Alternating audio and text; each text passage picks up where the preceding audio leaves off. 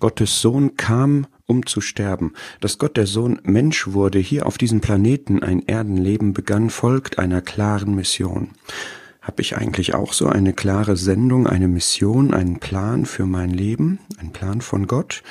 Die Bibel verrät uns seine Mission mit den Wörtchen um zu oder damit. Da wird sein Kommen auf die Erde verknüpft mit einem Sinn, mit einem Zweck, um zu.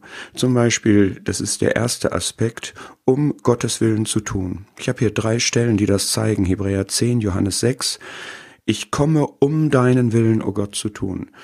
Ich komme, um den Willen dessen zu tun, der mich gesandt hat.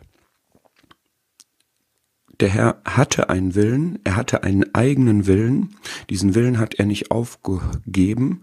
Er war nicht willenlos, aber er hat ihn in Gottes Willen gelegt, damit war er kongruent, er hat ihn damit in Übereinstimmung gebracht. Und so ist es bei mir auch, ich habe einen Willen und ich möchte mit diesem meinen Willen den guten, den wunderbaren, den gesegneten, den wirksamen Willen Gottes tun. Und bei dem Herrn hat sich das dann besonders in Gethsemane gezeigt, wovon Lukas 22 mit den Worten berichtet, dass er sagt, nicht mein Wille, sondern der deine geschehe, als es um das Kreuz ging. Er hat wirklich Gottes Willen zu seinem eigenen gemacht und das reichte bis hin zum Tod, bis zum Tod am Kreuz. Das ist wunderbar.